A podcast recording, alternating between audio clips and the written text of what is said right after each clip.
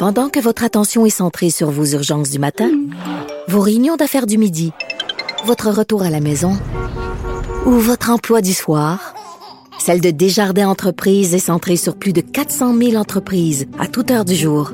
Grâce à notre connaissance des secteurs d'activité et à notre accompagnement spécialisé, nous aidons les entrepreneurs à relever chaque défi pour qu'ils puissent rester centrés sur ce qui compte, le développement de leur entreprise. Bon jeudi à tous.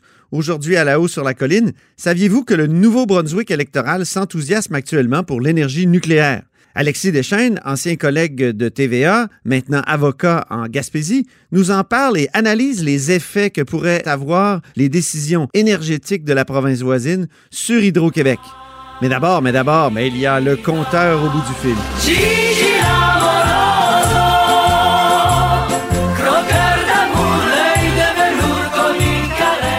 Jean-François Gibault. Bonjour Antoine. Notre compteur et accessoirement directeur de la recherche à QMI. Parlons de transport en commun, mais prenons un peu de champ, un peu. Habituellement, quand on parle de transport en commun, on a un sujet en particulier, on a un projet en particulier. Et là, on apprend, par exemple, que les revenus du RTC sont en chute libre. et toi, tu veux vraiment susciter une réflexion sur la question? Ben, il va falloir, Antoine, c'est nécessaire parce qu'il y a une raison pour laquelle les revenus du RTC sont en chute libre. Puis, ben, tu aurais pu me parler de la RTM à Montréal, hein, Antoine? Tu aurais pu me parler de pratiquement n'importe quelle société de transport. Ben oui. Et ça ne prend pas la tête à Papineau. Les gens euh, sont à la maison. Dans, dans plusieurs cas, hein, on le sait, c'est 75 des employés de bureau qui doivent demeurer à la maison au minimum. Et évidemment, ajoute à ça les gens qui se déplacent, mais qui ont peur de prendre le transport en commun, évidemment, parce que ce sont des endroits clos où c'est difficile de respecter le 2 mètres. Bon, le port du masque est, obligatoire, mais il y a des réfractaires. Il faut toujours la police à côté pour faire respecter ça. Moi, j'ai vu plusieurs personnes qui m'ont dit, dans le fond, moi, je, marche, je prends mon vélo, mais j'ai une crainte de prendre le transport en commun. Et euh, d'ailleurs, je parlais à quelqu'un qui euh, utilise la ligne orange pour se rendre sur son lieu d'études et qui me disait, bien évidemment, avant la pandémie, la ligne orange, tout le monde le sait, s'il y avait un goulot d'étranglement, c'était bien la ligne orange. Mais on me mhm. dit que ces jours-ci, la ligne orange, hein, il y a de l'écho dans les wagons, là, tellement que, tellement que c'est pas très achalandé. Et, et, ça m'amenait à la réflexion suivante, de dire, Là, j'écoutais le premier ministre parler, par exemple, des négociations. Il était avec Doug Ford, le premier ministre de l'Ontario, puis il dit bon, ben, on commence à, à affûter nos couteaux pour nos discussions avec le fédéral, notamment sur des transferts en santé. Et il euh, y, a un journaliste qui lui demande Oui, mais le transport en commun. Et là, la, problématique du transport en commun, c'est qu'il va falloir se poser la question. Puis peut-être, si on a des, des projets d'infrastructure à privilégier, peut-être aller sur les choses qui ne changeront pas avec la pandémie. Par exemple, quand on doit faire la réflexion d'aqueduc de, au niveau des municipalités, ou si on parle, par exemple, le, gouvernement actuel, bon, priorise les maisons des aînés, je pense que ça va toujours prendre des lieux pour accueillir les aînés en perte d'autonomie et des, des, milieux de, de, vie de qualité. Mais ça, on sait qu'on peut mettre la pédale au plancher pour stimuler l'économie. Ça sera jamais perdu. Maintenant, le mm-hmm. transport en commun.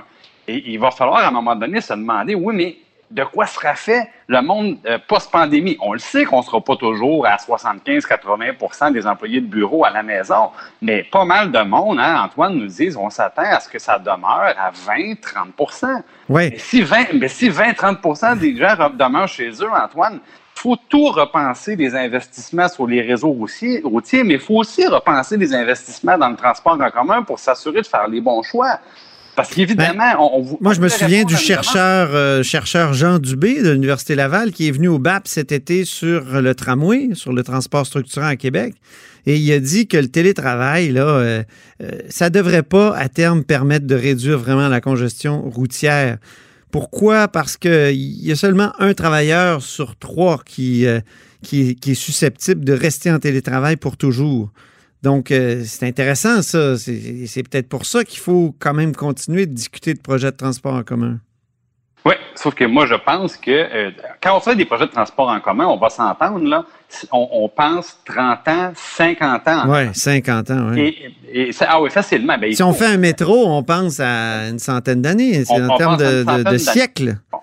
Moi, le point que j'aimerais, dans le fond, soulever, c'est si on est dans 30, 50, 100 ans, est-ce que c'est raisonnable de prendre quelques mois pour essayer de voir quelle sera la proportion des gens qui vont demeurer en télétravail? Ça ne sera pas tout le monde en télétravail à 100% Ça va être, dans le fond, peut-être, il y a beaucoup de gens qui disent que ça sera une journée, deux jours par semaine, puis on ira peut-être trois jours au bureau, mais c'est une réduction qui est énorme. Et, je discutais avec un employeur euh, dans les derniers jours, Antoine, qui me disait, ben nous, là, on a changé notre politique de gestion des ressources humaines parce qu'on s'est rendu compte que euh, d'offrir à nos employés le télétravail, pandémie ou pas, c'est un gros argument pour les jeunes milléniaux quand vient le temps de les, attirer dans une entreprise plutôt qu'un autre. Ils ne regardent pas seulement que la paye, ils regardent ces éléments-là. Et, une réduction de 20 à 30% c'est un retournement de situation. C'est une planète différente. Là. Tout l'univers est à reconsidérer au niveau du transport en commun. Mais peut-être qu'il faut changer le transport en commun en lui-même. C'est-à-dire qu'on peut-être que ce que les gens aiment dans l'auto, c'est souvent qu'ils sont dans un habitacle à eux. Peut-être qu'on pourrait avoir euh, des, transports en commun différents, pas un endroit où on est tassé comme des sardines, peut-être euh, justement des petits habitacles. Et si les gens, dans le fond, qui doivent moins souvent se, se rendre en ville, peut-être qu'ils vont faire des choix différent, aller rester en banlieue, mais à ce moment-là, est-ce que c'est un transport lourd qu'on doit offrir sur une petite surface ou peut-être plus d'autobus qui vont desservir un plus grand secteur parce que les gens seront moins enclins à, s'approcher du centre-ville? C'est ce genre de questions-là qu'il faut poser. Et si je reviens aux enjeux environnementaux, est-ce que le meilleur choix là, par tonne de GES retiré, est-ce que ça ne devient pas peut-être d'électrifier le transport lourd qui devient une clé? Parce que, parce que télétravail ou pas télétravail, on va devoir se nourrir, on va s'acheter des vêtements, euh, puis si on ne va pas les chercher au centre d'achat, ben on va les commander, puis c'est le ben livreur qui va nous l'apporter. Donc, les camions de livraison, euh, donc tout, le camionnage, électrifier ça. Il y a de l'avenir là-dedans, oui. Ben, est-ce que ça devient un meilleur choix ou quelque chose de plus prioritaire que le transport en commun? Alors, on prendrait les budgets, mettons, le, le 3,3 milliards du tramway, puis on, plutôt on, ferait des choses comme ça avec? Ben, en fait, ce que je dis, c'est qu'il va falloir mesurer ça hein, au, niveau, au niveau du rendement économique, au niveau du rendement social, au niveau du rendement environnemental. Il va falloir réévaluer tout ça à la lumière de, de nos comportements qui auront changé après la pandémie pour faire les meilleurs choix. Peut-être que le meilleur choix, ça demeurera à Québec de, faire effectivement le tramway tel qu'on le conçoit actuellement. Peut-être qu'à Montréal, effectivement, ça sera toujours d'élargir le tracé du REM, faire le REM 2 vers l'est de Montréal. Ça se peut très bien.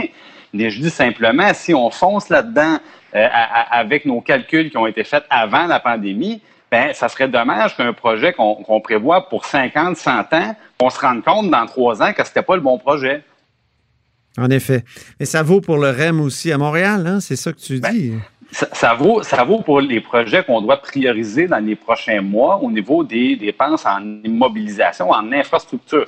Il y a certains projets qui sont pressants dont on sait que la pandémie ne va pas affecter leur utilité, ne va pas, diminuer le besoin que les citoyens avaient pour des nouvelles infrastructures. Puis tantôt, je donnais l'exemple de la maison des aînés. Je pourrais parler des chantiers d'école, bon, qui, qui, sont nombreux actuellement. Tandis qu'il y a d'autres projets où on peut se dire, un instant, est-ce qu'on est mieux de s'assurer d'avoir le bon projet avant de sortir l'argent? Ou sinon, on, dit, on écrase la pédale, on fait le projet tel qu'il était conçu avant la pandémie. Puis on demande plus d'argent au fédéral parce que. Puis, ah, bien sûr, évidemment.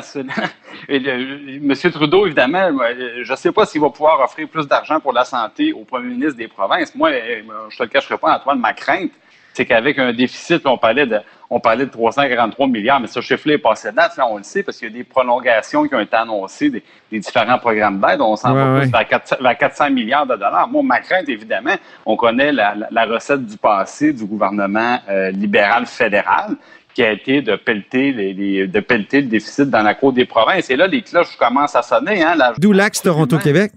Absolument. On, commence à se rendre compte que euh, quand on se compare, on se console moins qu'avant, parce qu'avant, on se disait, bon, vous savez, Canada, Québec, les finances publiques, ça va très bien. On regarde nos voisins, sont dans le trou par-dessus la tête. Nous, on a, on a des chiffres intéressants. Mais là, c'est beaucoup moins vrai. Et mm-hmm. euh, on se dit un jour, évidemment, on, souhaite avoir, on, on, probablement le premier ministre voulait passer à l'attaque et dire on veut plus d'argent pour la santé. Il y a quelque chose qui me dit quand son fort intérieur, il se dit mais la meilleure stratégie, la meilleure défense, c'est l'attaque parce que ma vraie crainte, c'est qu'on nous annonce dans six mois, dans un an, que le fédéral va devoir assainir ses finances publiques et, ça, et que tout ça se fasse sur le dos des provinces pour une raison très simple. L'histoire a été faite de ces décisions-là. Puis souvent, quand on regarde en arrière, ben, ça nous en dit long sur où est-ce qu'on mhm. s'en va. Merci beaucoup, Jean-François Gibault. Merci, Antoine. Notre compteur et accessoirement directeur de la recherche à QMI. Vous êtes à l'écoute de Là-haut sur la colline.